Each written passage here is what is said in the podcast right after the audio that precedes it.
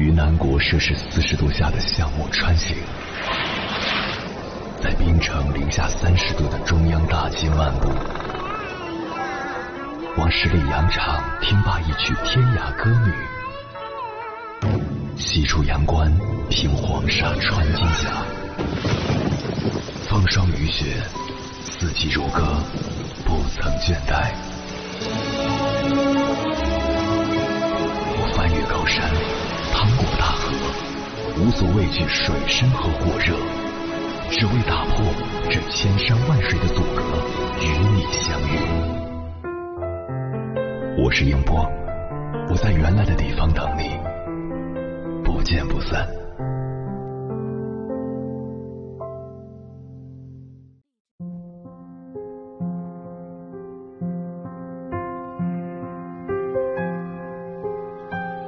欢迎回来，各位夜行者，这里是正在直播的中国交通广播心灵夜话栏目《千山万水只为你》，深夜不孤单，我是迎波，我要以黑夜为翅膀，带你在电波中自在飞翔。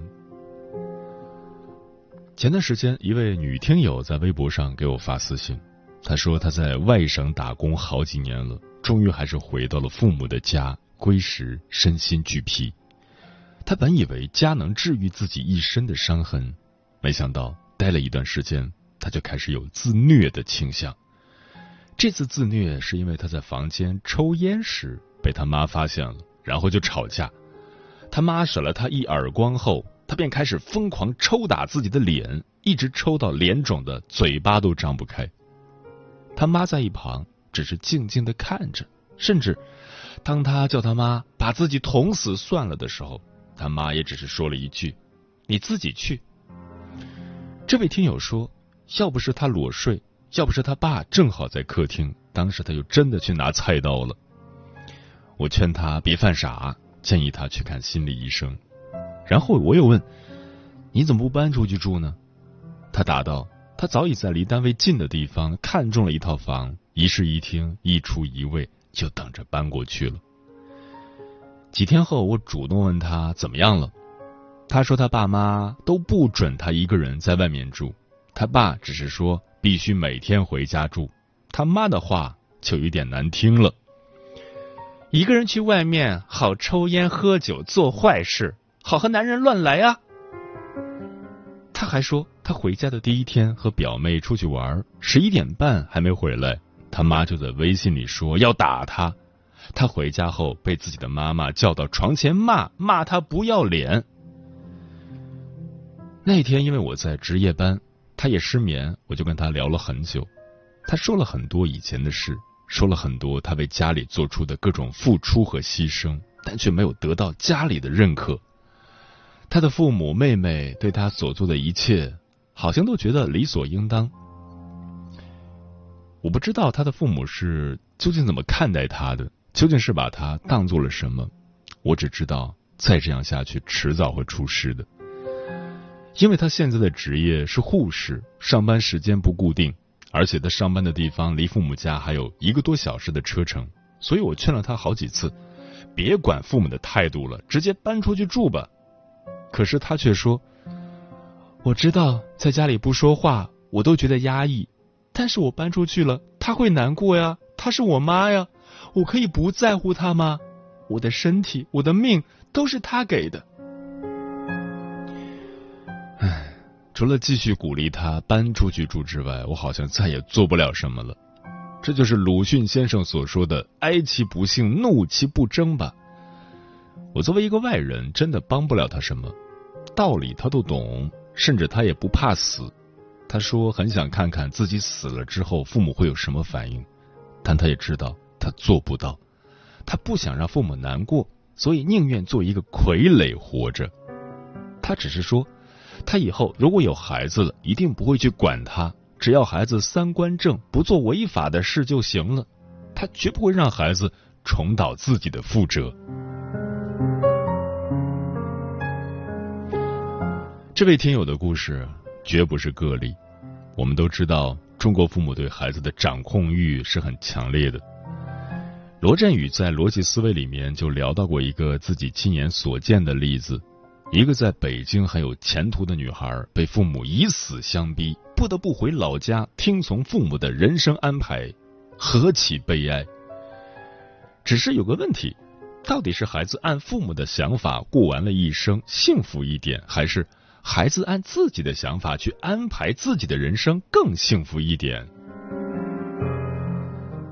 卡夫卡的小说《判决》里有这样一个情节：主人公与父亲发生口角。父亲随口骂道：“你去死吧！”儿子立刻应声说：“好，我去死。”就好像说：“好，我去倒垃圾。”或“好，我去关门”一样轻快。然后儿子跑出了家门，穿过马路，跑上一座大桥，跳下去死了。我不知道，如果贾宝玉看到这里，会不会因此而喜欢上卡夫卡的小说？反正我认为，在权威家庭下备受压抑的人肯定会喜欢这部短篇小说，也是卡夫卡自己最喜欢的作品。因为卡夫卡自己就生活在一个父权意识浓重的家庭，所以了解卡夫卡的读者都知道，这是卡夫卡通过作品对家长制进行的抨击。如果有可能，我真的很想问问这位听友的母亲。如果您的女儿在家里活得很压抑，因此了结生命，您还会限制她的自由吗？或者带着情绪的问一句：“非要让孩子死在你手里，你才满意吗？”心理学上有一个词叫“心理断乳”，原本这个词指的是那些离不开原生家庭的孩子，可是心理学家武志红却说。这个词已经变成了一个谎言，因为现在中国的很多家庭里，不是成年的孩子不想离开父母，而是父母不愿孩子离开自己。所以武志红认为是父母还没有完成心理断乳。对于他的观点，我个人深表赞同。所以真的很想对不愿孩子离开自己身边的父母说一句。学会与孩子分离，才是合格父母的必修课。这不仅是为你们好，也是为孩子好啊！想想当初为何要给孩子断乳吧，这期间的过程虽然痛苦，但这就是成长的代价。你们总不可能保护孩子一辈子吧？就算有那个能力，也得问问孩子自己愿不愿意啊！而且过度的爱带给孩子的只有伤害。接下来，千山万水只为你，跟朋友们分享的文章选自《一心理》，名字叫《通向痛苦深渊的路往往是爱》，作者飞爷。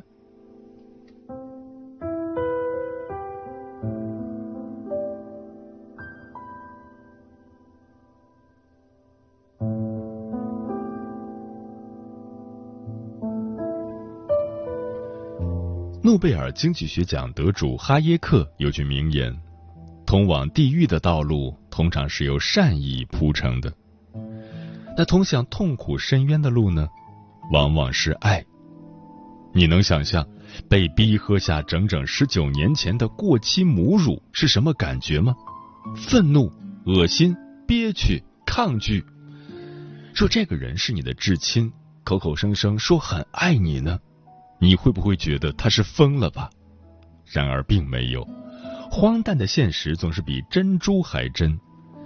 超级好妈妈苗野在儿子二十岁成人礼时，为他精心准备了一份惊喜——一瓶通过特殊方法封存了十九年的母乳。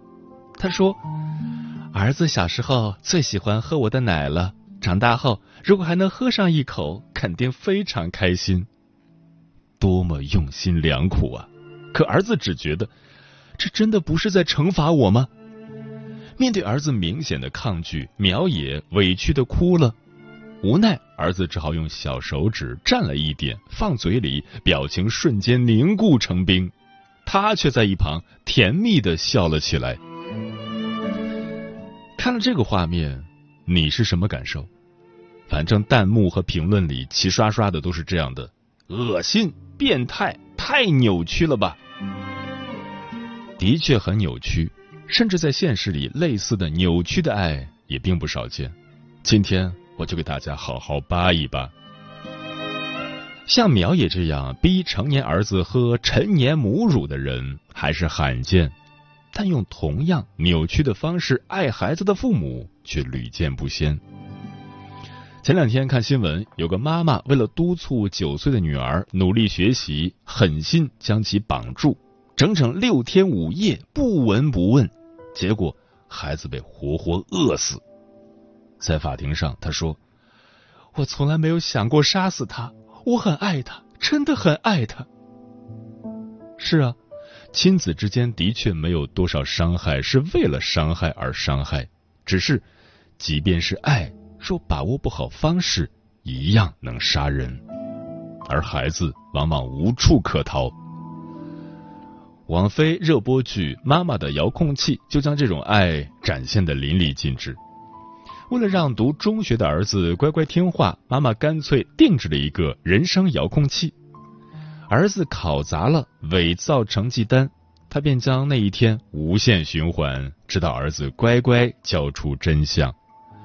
儿子早恋，他不赞成，就将儿子的人生调至认识女孩前。总之，只要儿子不听话，就按下单日循环键，直到得到满意的答案。儿子崩溃至极，一次次自杀，却一次次被妈妈用遥控器救了回来。无奈，儿子只能变成妈妈眼中听话、懂事、优秀的孩子。然后，在做了二十多年提线木偶后，儿子找到了遥控器，毅然决然选择与他同归于尽。魔幻吧，但更魔幻的是。现实中，无数父母都手握这样一个人生遥控器，只不过是隐形的。它的名字叫控制。软的不行就来硬的，文的不行就来武的，正常的不行就来扭曲的，不达目的不罢休。《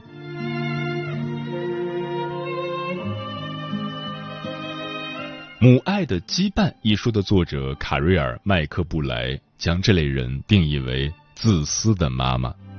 他们一般有以下特点：过于关注自己或者关注别人对自己的评价，总是有意无意忽视孩子的真实需求，动不动就指责批评，很少赞美和认同，界限感很弱，孩子几乎没有任何隐私可言。自己也可能什么都跟孩子说。自私的妈妈对孩子最大的伤害在于，她对孩子的需求视而不见，且把孩子当成满足自我需求的工具人。而孩子一旦无法得到足够的关心和接纳，就不能够发展出足够健康独立的自我。就像小树苗得不到阳光雨露的滋养，活着都难，更别提长成参天大树了。当然，自恋的父亲杀伤力同样可观。摊上这样的父母，孩子如果无法做出切割或逃离，那么在心智层面就真的死路一条了。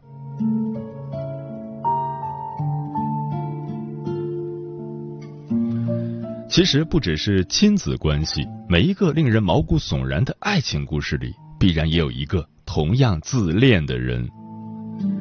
朋友小飞的经历，很多人应该会有同感。他曾爱上过一个特有男人味儿的男人，对方看上去干练果敢、孔武有力、见多识广、成熟稳重，总之，妥妥霸道总裁范儿。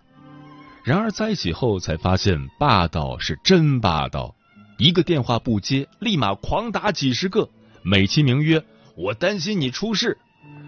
去参加同学会，以命威胁不让去，说是同学会拆散一对是一对。下班稍微晚点就质疑他肯定又出去鬼混了，还把他同事的电话都打了一遍。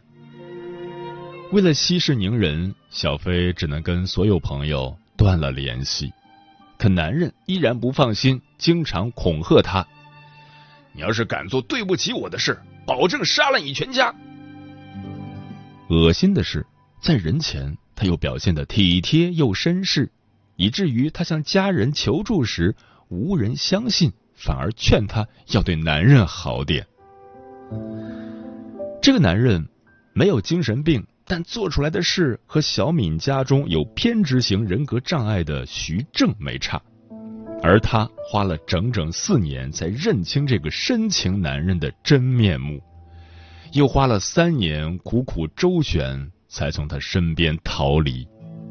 午夜梦回，还常常被对方说的“我肯定会找到你，跟你同归于尽”惊醒。经此一遭，他对人性。都快失去信心了。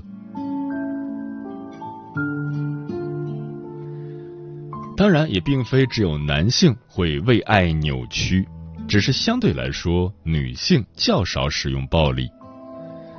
经常有男粉丝问我，为什么女朋友总喜欢套用网上的好男人标准来要求我，且经常变来变去的？我真的是凌乱了，总感觉自己怎么做都是错的。其实感情之事没有统一的对错标准，关键在于自愿。而一旦将自己的意愿凌驾于他人，爱也不再是原本的样子。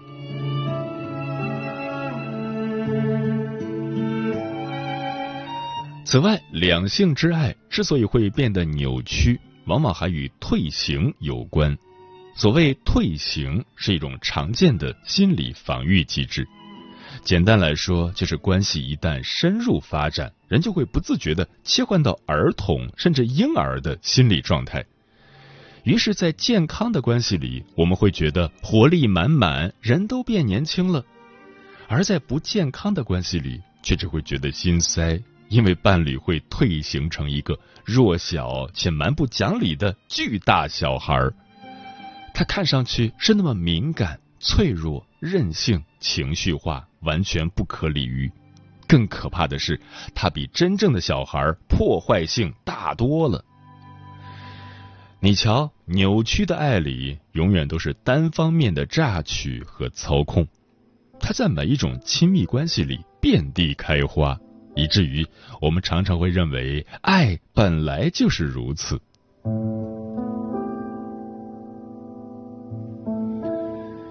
于是，爱在人们心里渐渐变成了洪水猛兽般的存在。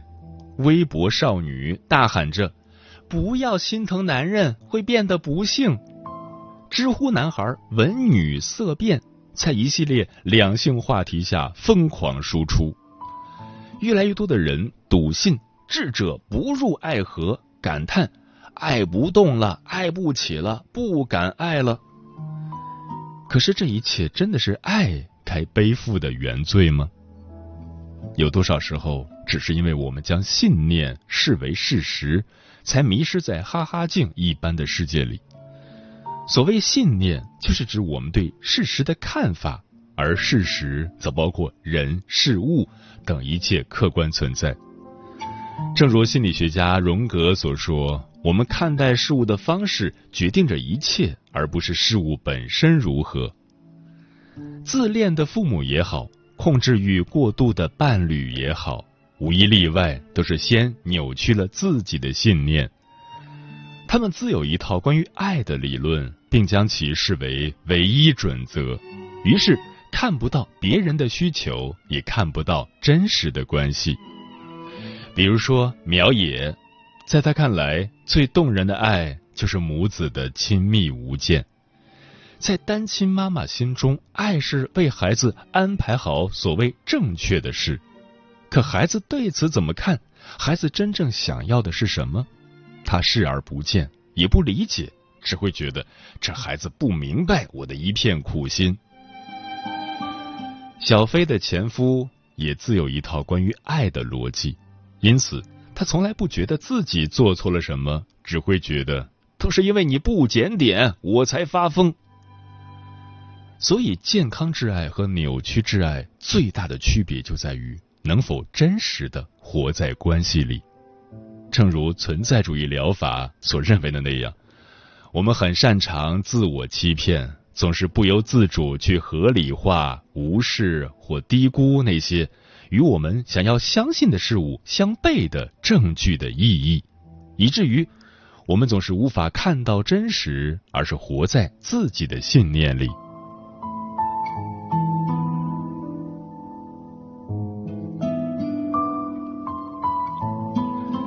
那么扭曲的爱既然那么让人难受，为什么还能在两个人之间稳定的存续下去呢？后现代主义理论认为，一切问题本质都是解决方法。正如苗野的母乳、小飞前夫的暴力，这些行为本身是为了解决他们的分离焦虑而生。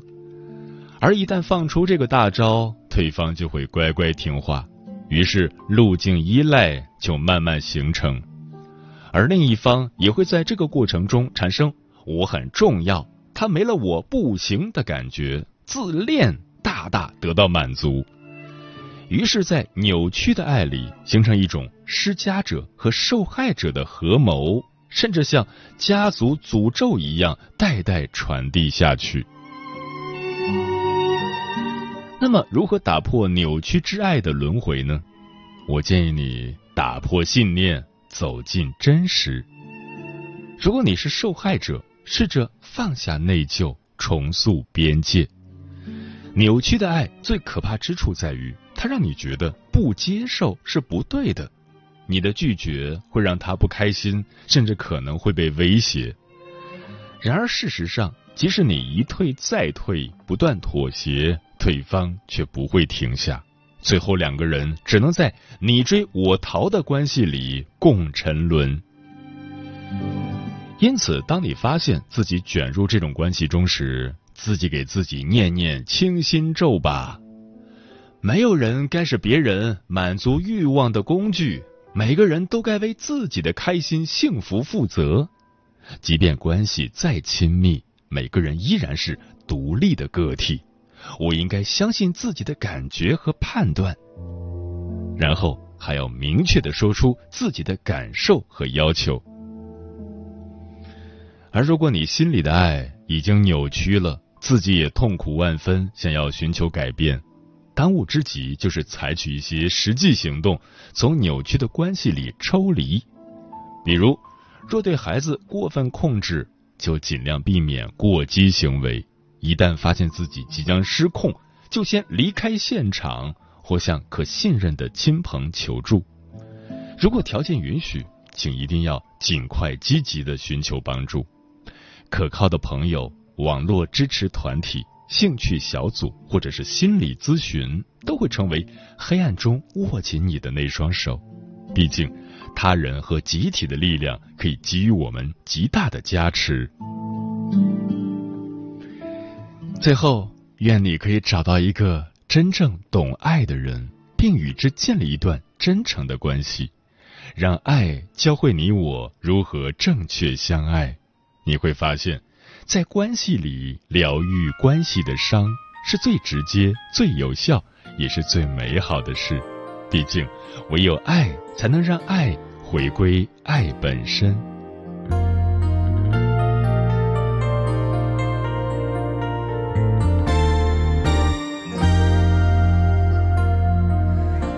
喝酒，伤心比伤感多；少熬夜，夜越深越迷惑。别难过，大风大浪在后面呢。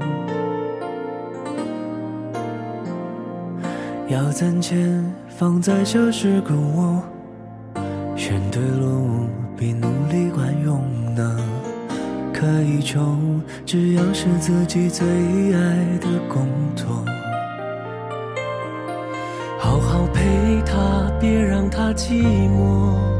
毕竟谁愿爱情里蹉跎？委屈留给自己兄弟说，抽空暖暖爸妈遥远的心窝。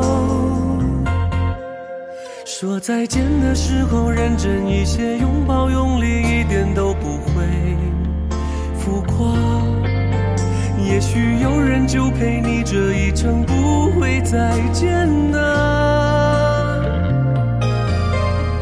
不必在乎不属于你的爱，刺痛你的话，你就当作笑话。别回头，慢慢的往前走，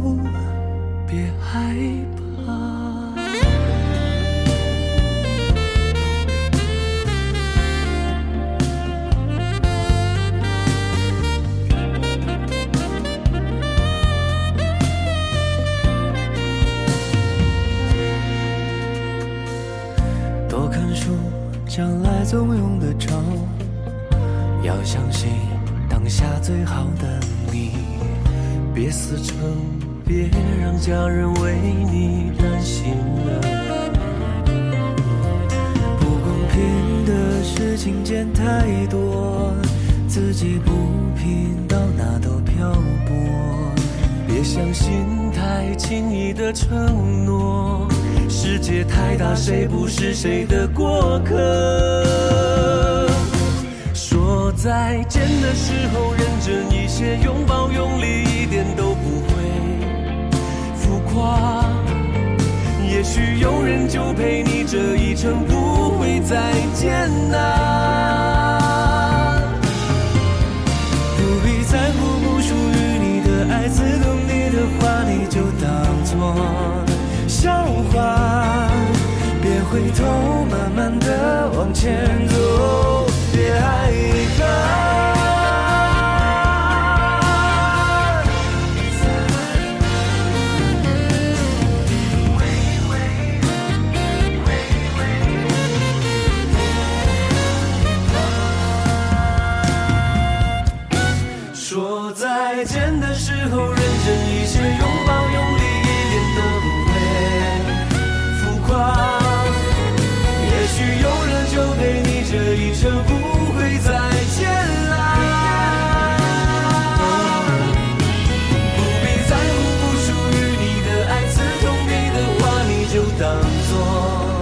笑话。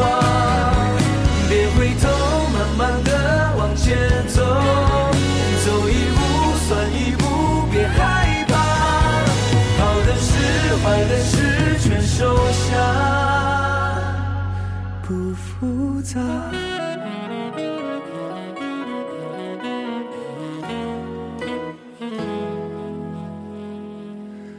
这世上谁不是讨生活？逃不掉做俗气的作者。若错过，活出自己就是最大的收获。